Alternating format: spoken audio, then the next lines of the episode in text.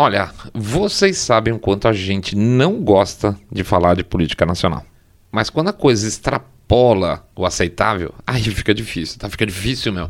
Às vezes a gente faz um programa meio paralelo, vocês já perceberam com certeza. Sei lá, se o Congresso faz uma caca por aqui, a gente pega uma história do Congresso lá.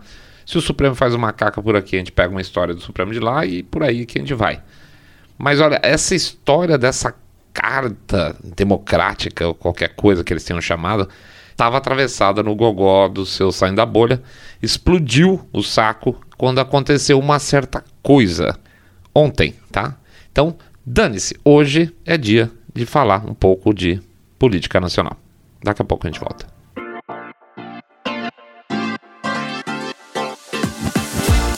Saindo da bolha.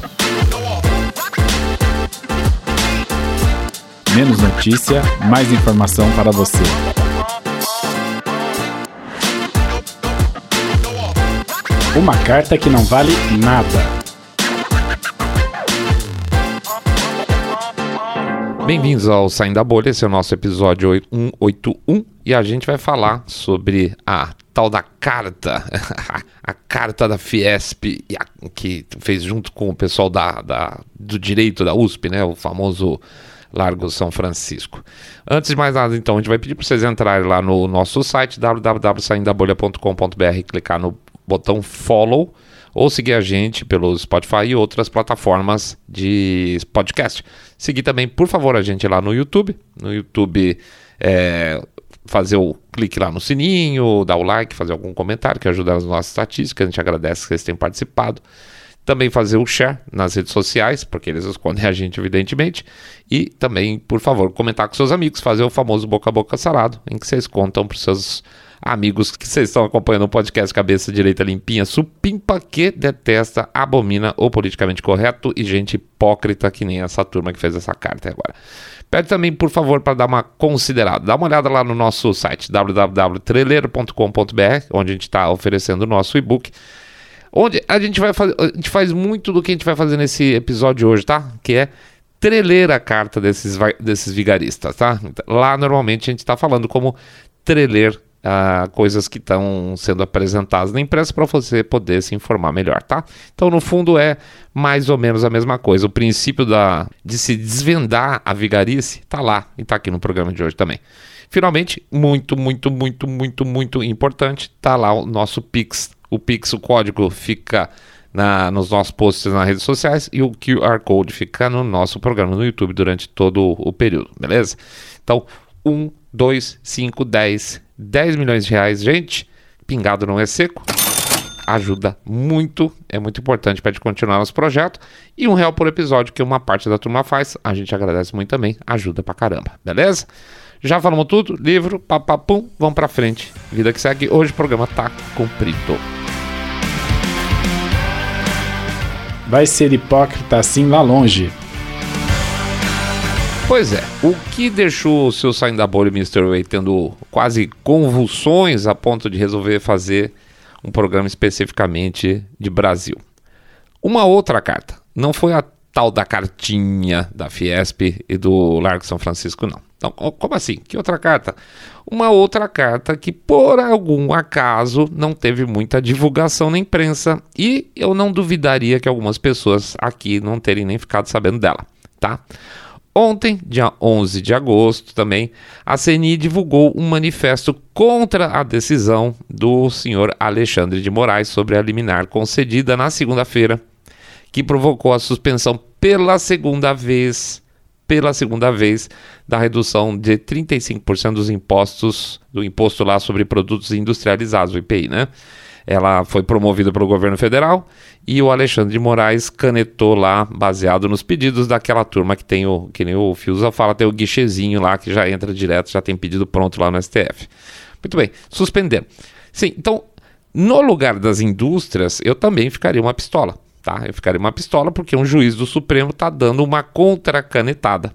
E como quem não quer nada, reduz aí a competitividade do meu negócio, não no meu caso meu especificamente, que eu não sou industrial, mas se eu sou industrial, esse cara está reduzindo a competitividade do meu negócio, aumentando o meu preço para o consumidor e de lambuja aumentando a inflação. né? É muito legal. Então, se eu sair da bolha, mas qual o ponto disso aí? O ponto é que a tal da cartinha democrática, que tem o mesmo valor de uma é, aquelas mãozinhas de pomba lá do Sol da, Paz que eles fizeram, né? Foi promovida por duas instituições, tá? É, a Faculdade de Direito de São Francisco e a Fiesp, né? É, então, a Fiesp que é uma entidade industrial, né? Para ser bastante honesto com vocês, eu sei que a Fiesp, aspas, em grande quantidade, vamos dizer assim, em grande proporção, é, nesse episódio da cartinha, não representa os industriais do estado de São Paulo de maneira geral. É aquela mesma porcaria de sempre.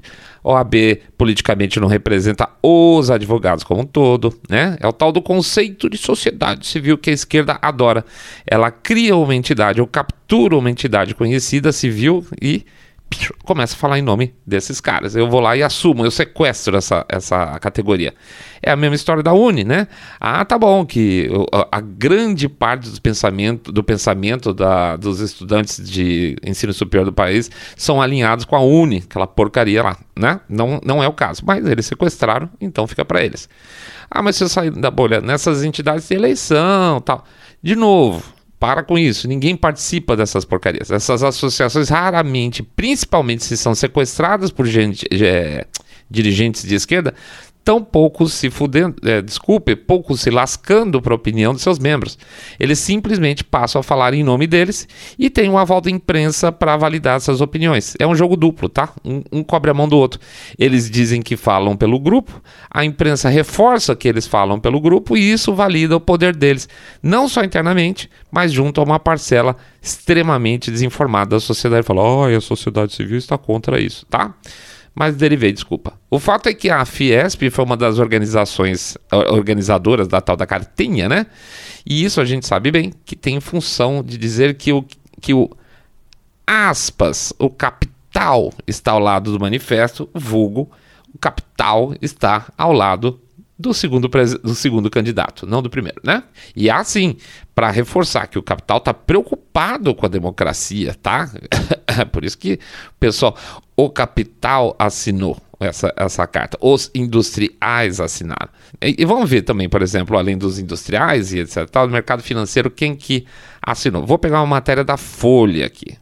Segundo a Folha, assinaram conhecidos, as celebridades do mercado, Armínio Fraga, economista e ex-presidente do Banco Central, Fernando Henrique, Cândido Botelho Bracher, ex-presidente do Itaú, Itaú, Cláudio Haddad, ex-presidente do INSPER, whatever. José Guimarães Monforte, ex-presidente do Conselho de Administração do BB, do Banco do Brasil, aspas aqui, ele saiu do Banco do Brasil, ele estava nessa administração atual, tá, do Bolsonaro. Ele saiu por estar bravo com a interferência do Bolsonaro no banco. Ué, não é? Não, não, deveria ser assim? Engraçado como esse pessoal não gosta, né? Ah, o, os ministros saem, o, o, o, o lá do Banco do Brasil sai porque o presidente fica querendo dizer como fazer as coisas. Pois é, meu querido, eles foram, ele foi eleito para isso. Que mais? O tal do José Olímpio Pereira, ex-presidente do Credit, Credit Suisse no Brasil, banqueirão internacional, tá? Quem mais? Maria Silvia Bastos, ex-presidente do BNDES, na época do Temer, e o Luciano Coutinho, Jesus Cristo, que foi da, do BNDES da época da Dilma, já imaginou, né? que mais? Pedro Moreira Salles, de novo, presidente do Conselho Administrativo do Banco Itaú Unibanco. E quem mais? Roberto Setúbal, ex-presidente do Banco Itaú. Itaú, Itaú, Itaú, Itaú. Tá? Então, assim, ó, o mercado representado por ex-funcionários é, públicos da, de administrações anteriores, Itaú e mais banqueirões, não gostam da. estão com medo da perda da democracia, tá? Surpresa o Itaú tá em peso apoiando esse negócio, né? Fiquei chocadíssimo. Mas volto aqui de novo. A Fiesp que teoricamente organizou isso aí, né? Muito bem. Então vamos ver qual manifesto ela, junto com outros sindicatos nacionais uh, industriais, assinaram por causa do Alexandre de Moraes. Esse é o outro manifesto, é o que nos gerou a ira, tá? A gente já estava achando ridícula essa cartinha, e aí apareceu esse outro manifesto aqui, que foi organizado pela CNI. Vamos lá, vou ler para vocês o manifesto da CNI. Aspas.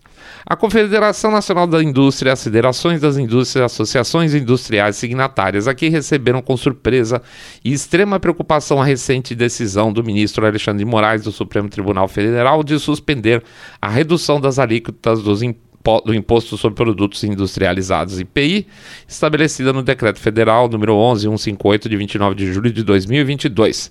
A decisão, por um trechinho, a decisão liminar do ministro Alexandre de Moraes traz um ambiente de incertezas quanto ao recolhimento do IPI, impacta diretamente na redução dos preços dos produtos ao consumidor adiciona graves dificuldades à retomada econômica, à redução da inflação e à geração de emprego.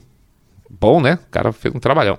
A extrema urgência para a retomada da atividade econômica e a queda da carga tributária são indispensáveis para alavancar a, a, atividade industrial, reduzir os preços pagos pelo consumidor e estimular investimentos necessários para o desenvolvimento do país. Hum, vocês vão ver sobre desenvolvimento do país lá para frente.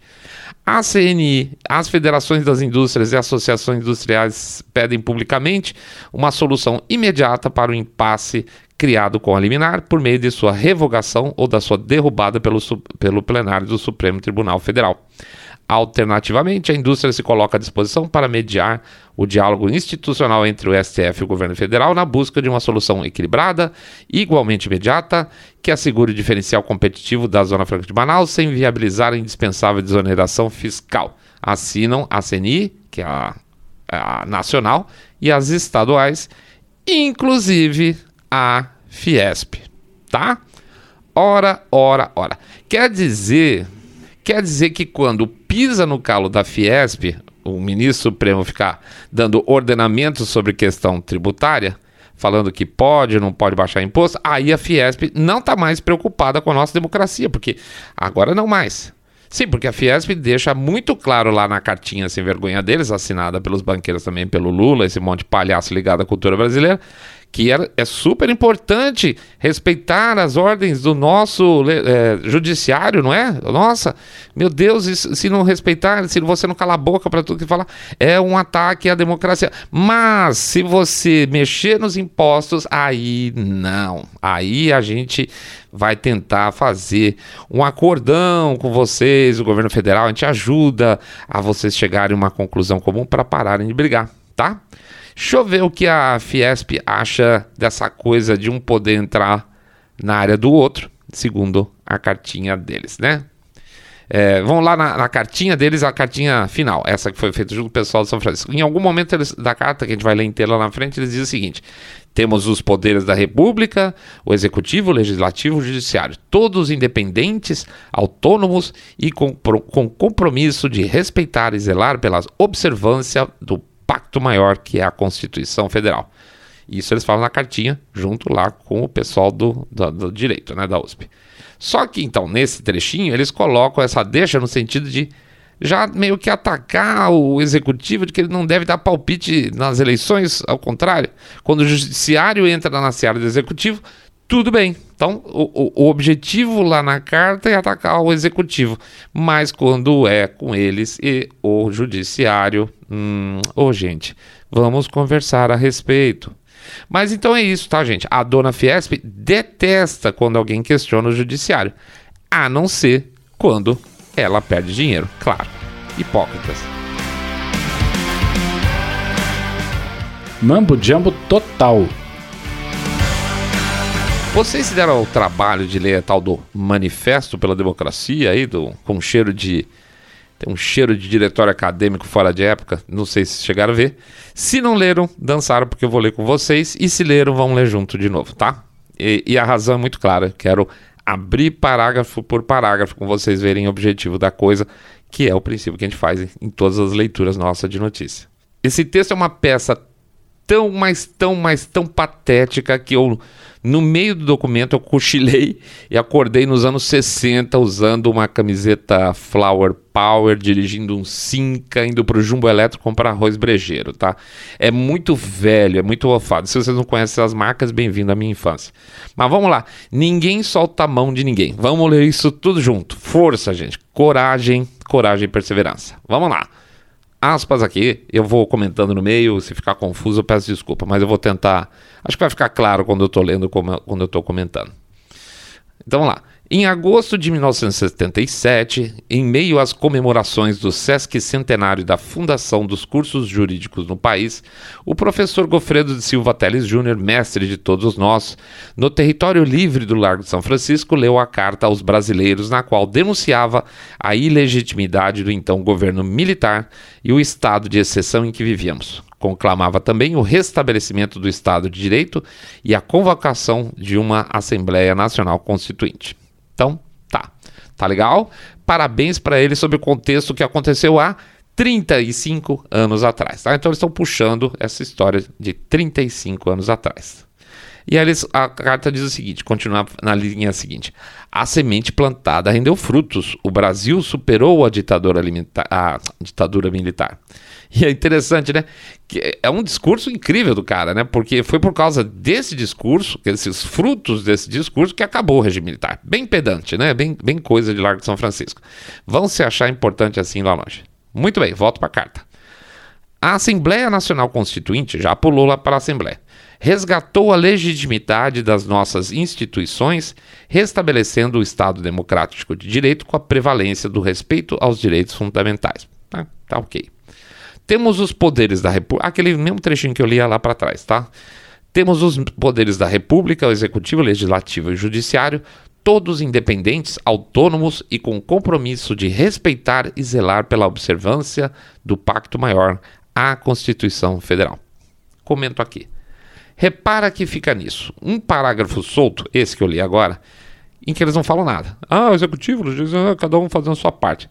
Mas eles sugerem, claro, sugerem que não pode haver interferência nos poderes entre si, mas não acusam, porque são bunda mole, e não olham para o próprio rabo para ver, aspas, as interferências onde de fato elas acontecem, tá? Então eles não acusam, não falam nome, mas também fica complicado falar o contrário, falar assim, é, mas tem do outro lado acontecendo, né? Então, para mim, o começo do fim dessa carta é exatamente esse parágrafo. É uma carta de gente covarde que faz manifesto, mas não tem coragem de acusar porque não pode acusar. É isso. Eles têm que ficar associando a administração atual à ditadura, mas não tem como. Então eles ficam voando em volta, sem culhão de dizer o que eles queriam dizer, mas simplesmente não podem falar, tá? Continuo. Continuo na carta aqui.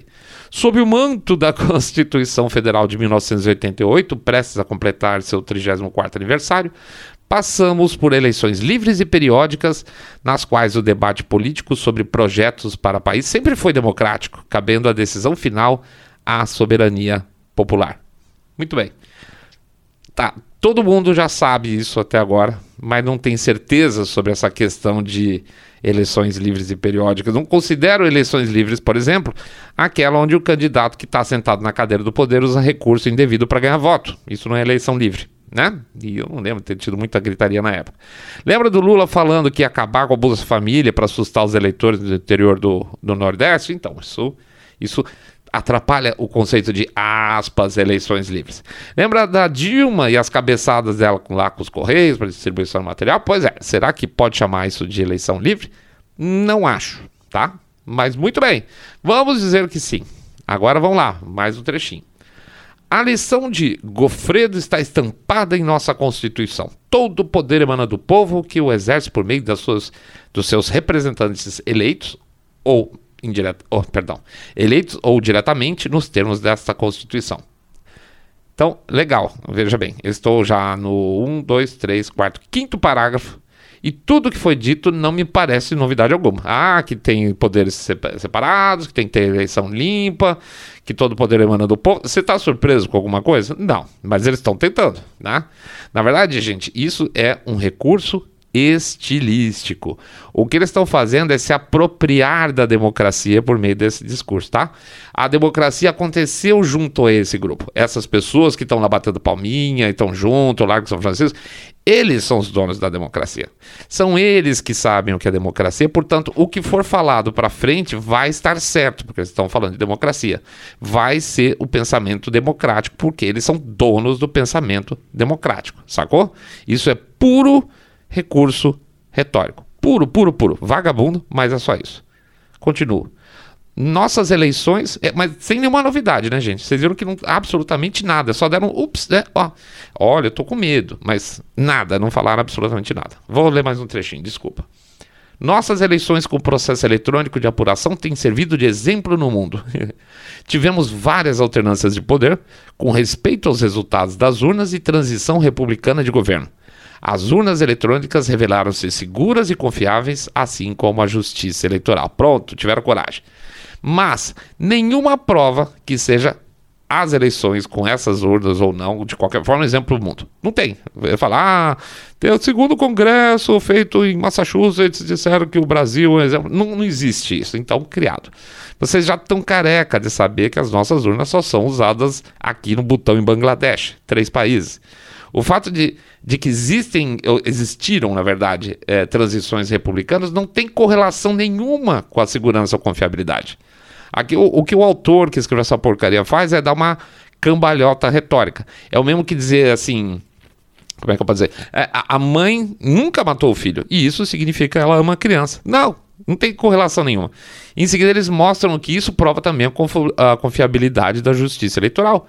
O que, que eles estão fazendo? Amarrando A com B sem poder e B com C já que as pessoas. O mundo diz que as nossas urnas são ótimas, elas são confiáveis, logo todo mundo, a justiça é, eleitoral é confiável também. Não faz sentido nenhum, isso não é argumento serve para nada, tá? E não tem nenhum dado de fato. Veja, eles podiam estar tá falando a maior verdade do mundo, que as urnas são ótimas, a, existe total confiança na justiça eleitoral, tudo bem. Mas não tem nada que mostre isso no que eles estão falando, tá? É, não tem nenhum. É, nada que se fale a respeito por causa das urnas terem sido melhores ou piores? Zero, não tem nada disso. Isso é conversa mole. Engraçado que eu detesto patriotada do tipo, o mundo vai se curvar o Brasil, o mundo acha as nossas urnas maravilhosas, né? E a esquerda, ainda assim, por mais que seja internacionalista, nunca entra com esse papo. Nessa hora, nessa hora, nada como um pouco de nacionalismo para temperar discurso, né? Via de regra, nem, nem verde e amarelo nem verde e amarelo. Aliás, né, saiu um assunto muito interessante da, da falta de verde e amarelo que os próprios organizadores da leitura aí do, que teve na USP falaram, puta, não tinha uma porra de uma bandeira do Brasil nesse lugar? Pois é, não tinha. Será que a Bebel Gilberto, que também tem esse orgulho todo pelas eleições brasileiras, assinou o manifesto depois de pisotear a bandeira? Vai saber, né? Mas, derivei de novo, vamos lá. Trechinho curto. Fala assim: nossa democracia cresceu e amadureceu, mas muito há de ser feito. Comento até essa frase, dizendo o seguinte: muito obrigado. Tem muito mais a ser feito, concordo com vocês perfeitamente.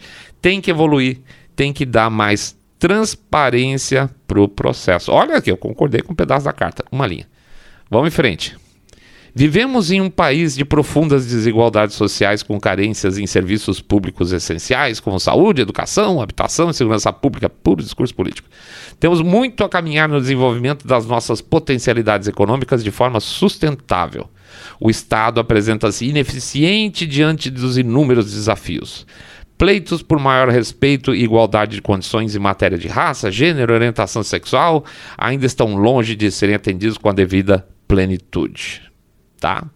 Repara mais uma vez aqui a covardia deles. Eles falam o Estado é ineficiente para dar o que as pessoas precisam. Eu não sei se eu rio, se eu dou risada aqui, porque de repente eles viraram liberais, então tem que diminuir o Estado, né? Ou se eu choro porque estão sem coragem de dizer governo Bolsonaro e eles falam Estado, tá? Em vez de falar governo, eles falam Estado. Mas veja, eles não poderiam dizer o governo Bolsonaro, porque as pessoas que assinaram a carta, várias delas são ex-autoridades que trabalharam em governos anteriores, inclusive o senhor Lula, que atentou 24 por 7 contra a democracia na época do mensalão. O FHC, que é acusado pelos petistas mesmo de ter comprado o Congresso para conseguir a reeleição.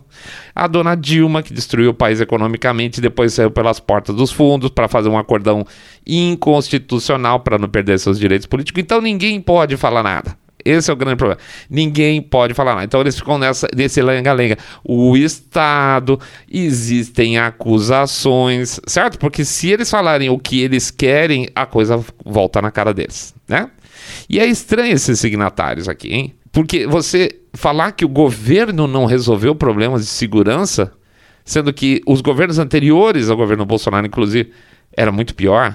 Você pode repetir isso para praticamente todos os temas levantados: saúde, educação, habitação.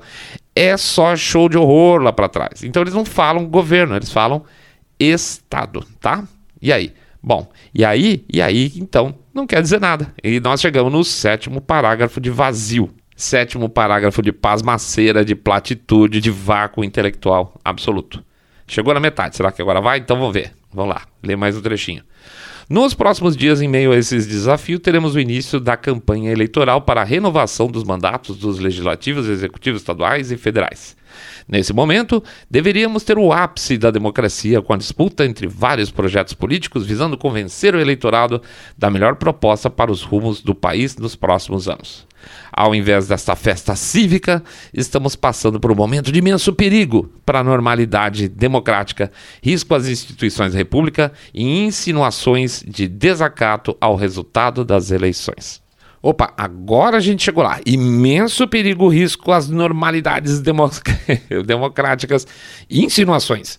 Ah, agora sim, vamos ver se sai do canto o macho que escreveu esse texto, tá? Porque até agora esse cara tá escondidinho. Vamos ver se esse macho aparece agora. Vamos lá. Ataques infundados a, e desacompanhados de provas questionam a lisura do processo eleitoral e o Estado democrático de direito tão duramente conquistado pela sociedade brasileira. São intoleráveis as ameaças aos demais poderes e setores da sociedade civil e a incitação à violência e à ruptura da ordem constitucional.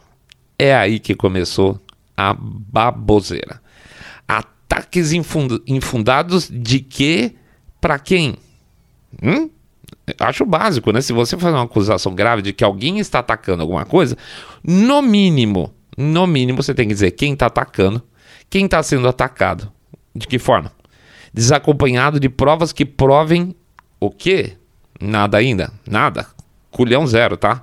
O Estado Democrático tão duramente conquistado. Ai, que trabalheira. Nossa, metade, metade pelo menos desses acéfalos aí que escreveu essa porcaria, passou a vida ganhando dinheiro às custas do Estado que eles chamam de ineficiente. Veja agora mesmo, né?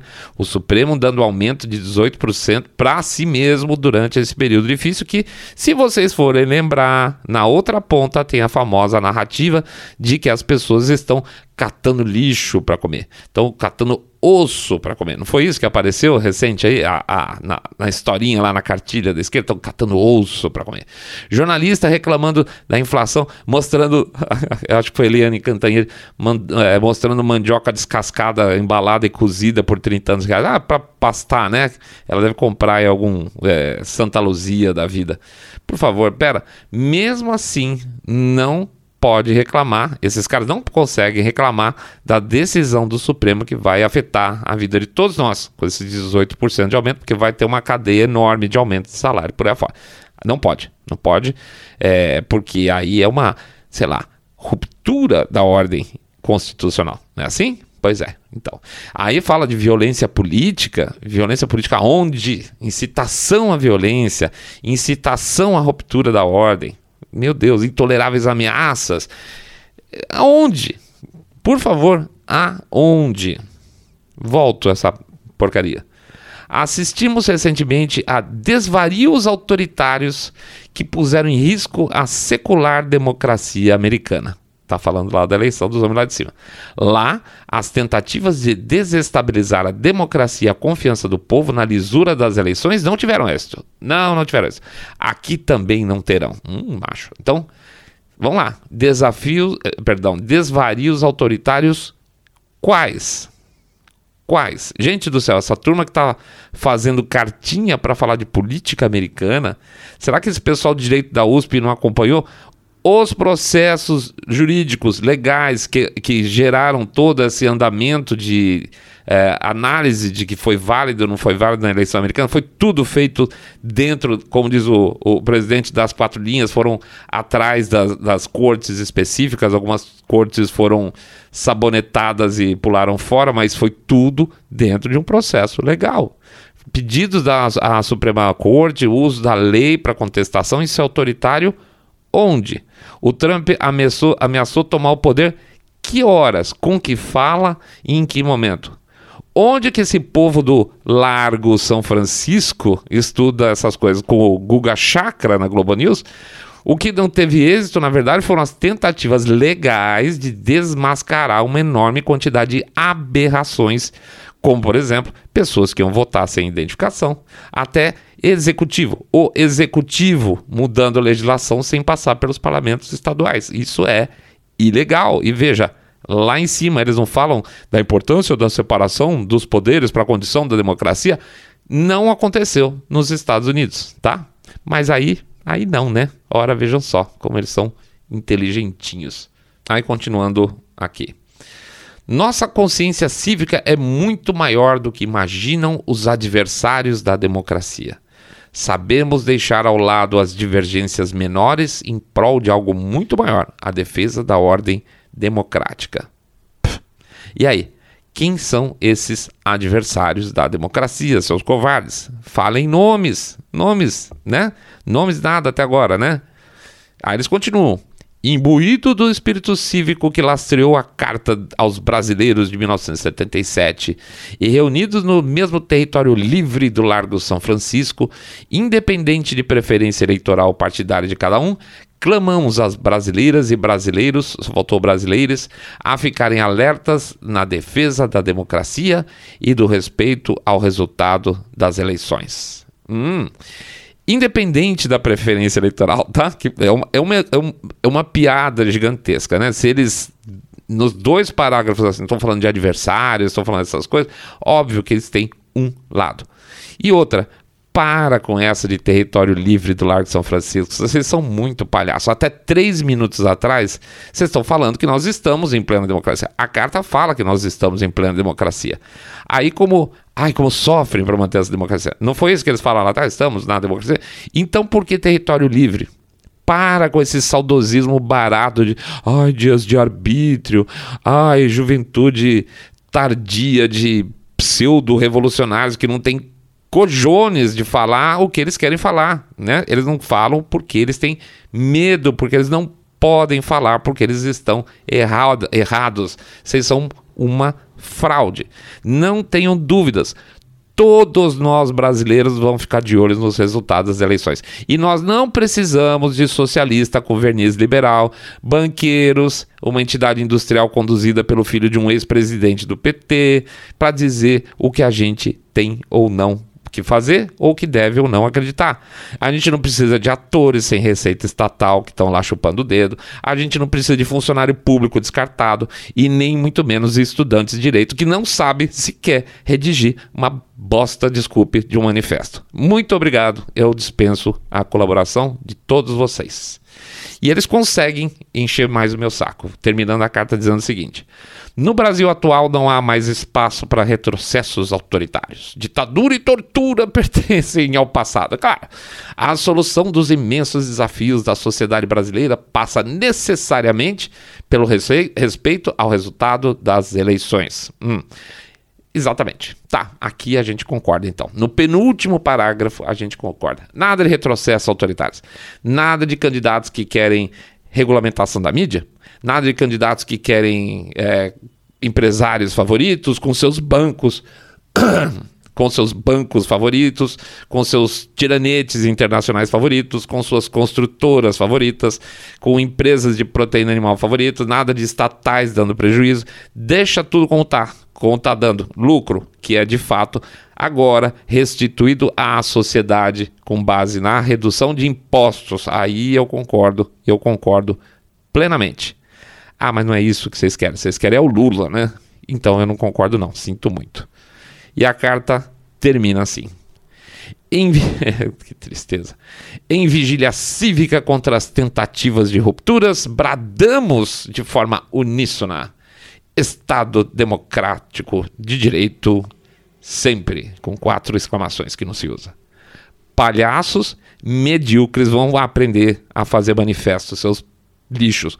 Que decadência a nossa cultura pelo amor de Deus. É isso, é isso aí, pessoal. Puta merda, viu? Vamos lá em frente. Vou pedir para vocês entrarem lá no site www.saindabolha.com.br, clicar no botão follow ou seguir a gente Spotify, Podcast Addict, Google Podcast, Apple Podcasts. Pedir também para vocês seguirem a gente no YouTube, sininho, like, é, comentário, tá? Importante pra gente. Pede, por favor, também fazer o share do episódio, porque esse tipo de coisa não aparece em lugar nenhum. Pede também para fazer o boca a boca sarado, contando que vocês estão acompanhando o podcast Cabeça Direita Limpinho Supimpa, que detesta, abomina politicamente correto, vagabundo, sem vergonha, socialista, metido a liberal, que tem uma pilha nessa carta aqui. Pede também, por favor, para vocês considerarem o nosso livro lá, o Trailer, onde a gente faz a, é, a gente onde a gente procura mostrar aí como fazer a, análise de textos de notícia, baseada em um pouquinho como funcionou nesse episódio, mas eu me perdi um tanto. é, pois é, Mr. Ray, desculpe. Pede também, finalmente, para vocês não esquecerem do nosso Pix, isso é muito importante para a gente, para poder manter os nossos prote protestos, é ótimo, fazer nossos manifestos, não, para poder manter nossos projetos em dia, tá? 1, 2, 5, 10. 10 milhões de reais, pingado não é seco ou um real por episódio, tá? Um real por episódio ajuda para caramba. É isso aí, sexta-feira, segundo episódio da semana, tá dando tudo certo, hein? Tô até surpreso. Um grande fim de semana para todos. Fiquem em paz, fiquem com a família, fiquem com as suas consciências tranquilas, que vocês estão no caminho certo e a gente vai chegar lá, tá bom? Fiquem todos muito, muito, mas super, super bem. Saindo da bolha.